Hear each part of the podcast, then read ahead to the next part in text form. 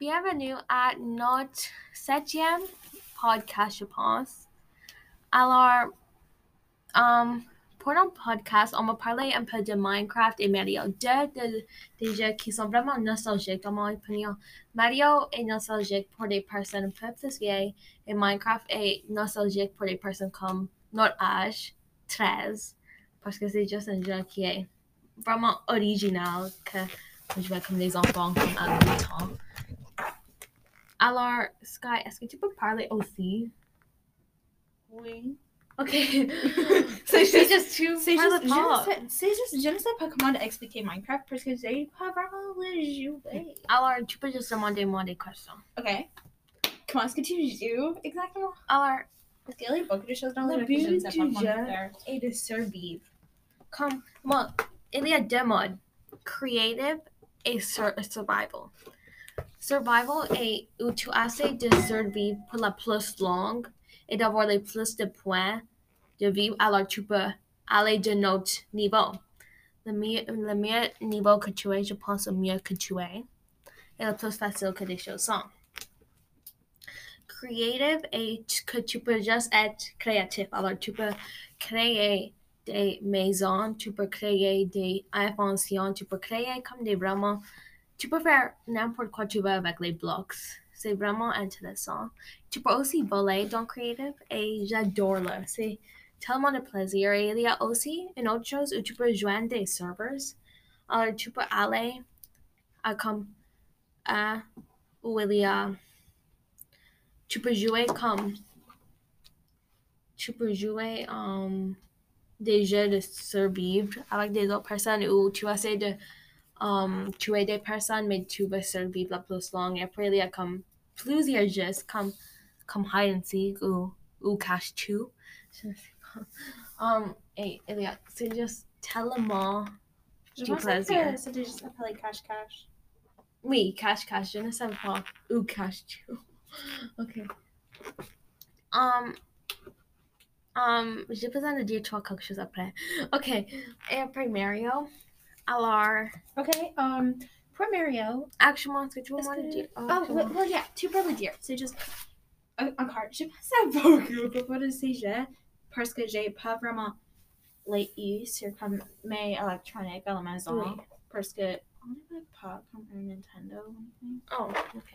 On n'a encore pas un, on a un Xbox, mais Minecraft n'est pas sur Nintendo. yeah, je sais. C'est comme sur le Xbox et sur ton téléphone. Et tu n'avais pas. Et yeah, j'ai pas commencé. Et ça coûte de l'argent pour Minecraft. C'est comme Mhm. 9 dollars. Mhm. Alors, est-ce que tu peux m'expliquer, Maria? Alors, il y a beaucoup de Mario. Comme, euh, c'est de Nintendo. Alors, Mario, le premier Mario jeu, je pense, c'était où tu essayais de comme, tu avais comme le petit Mario et tu faisais sauter et tu essayais de comme avoir de l'argent. Et après, quand tu comme, pense quand tu, je ne sais pas parce que j'ai jamais vraiment joué le vieux Mario, mais je pense comme si tu es frappé par quelque chose ou une chose il y a des obstacles. Je pense quand tu es comme frappé, tu meurs. Mais tu, tu juste le but est d'avoir le plus de l'argent et comme tu sautes, il y a comme un bloc. Et Mm. L'argent Le de seul Mario que j'ai joué était sur le Nintendo 3DS, Oui. qui était à ma sœur, pas moi. Alors, j'ai pas vraiment eu la chance de le jouer ou l'utiliser. Parce que ce n'est pas moi. quel Mario est-ce que c'était? Comme Mario Euh, Kart? Non, je honnêtement souviens pas. Oh. Euh, c'était un tu comme. Just kind of run around. oh, je souviens, il y a comme le Yoshi, le Mario avec le Yoshi. Ça, c'est des jeux que j'ai joué sur mon Nintendo. Parce que j'avais pas un 3DS, j'avais comme le vraiment vieil. C'était du plaisir. Um, et alors, je vais maintenant parler de Mario Kart. Alors, c'est comme Mario Auto. C'est comme une course de, des autos et tu peux jouer. Je, il y a des modes où tu peux jouer avec des autres joueurs maintenant. Mais dans le passé, tu pouvais juste jouer avec des personnes qui étaient avec des ordinateurs. Et tu jouais des courses avec des autos.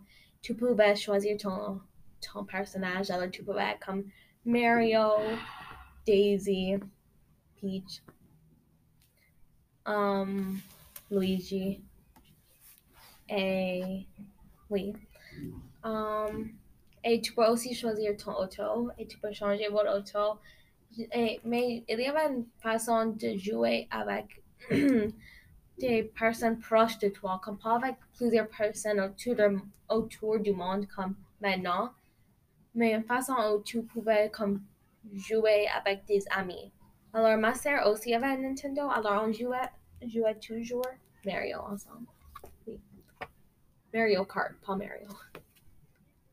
Um, et maintenant, ceci, on va maintenant commencer la conclusion. Alors, ceci est tristement notre dernier épisode parce qu'on a une vie. Um, et on a... Mais c'est encore triste parce qu'on avait beaucoup de plaisir quand oui, on faisait ça. créer ceci. On pensait pas que ça serait beaucoup de plaisir, mais c'était.